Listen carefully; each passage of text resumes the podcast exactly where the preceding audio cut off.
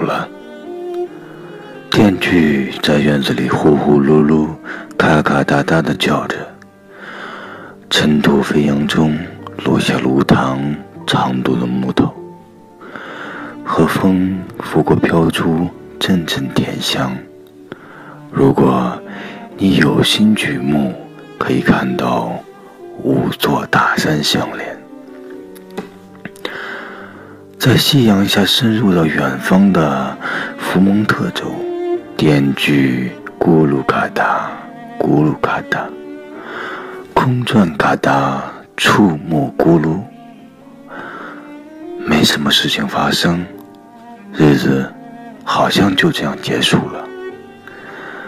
就是这么一天，我琢磨着，他们可能说过，让那个男孩休息一会儿。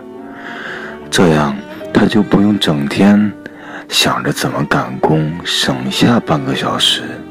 他的姐姐穿着围裙，在他身边坐下，告诉他要吃晚饭。话音刚落，那电锯好像知道晚饭是个什么意思一样，跳到了男孩子的手上，或者看起来跳了。他肯定送上了自己的手，无论如何，手和电锯都没拒绝对方，但是手。男孩第一声叫是懊丧的笑声，他摆身转向他们，捡起了那只手，一半是被他吸引，另一半。是好像想让他停止泄出阳气，然后这个男孩看到了一切。他已经足够成熟，可以看到大男孩做着男人的工作，虽然心中还是一个小孩。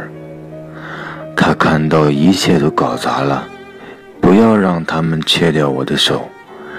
那个医生。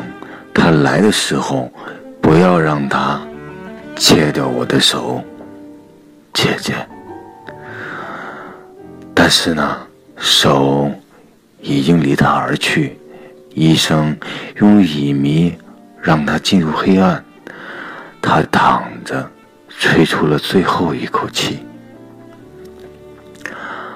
然后监控他静脉的人着慌了。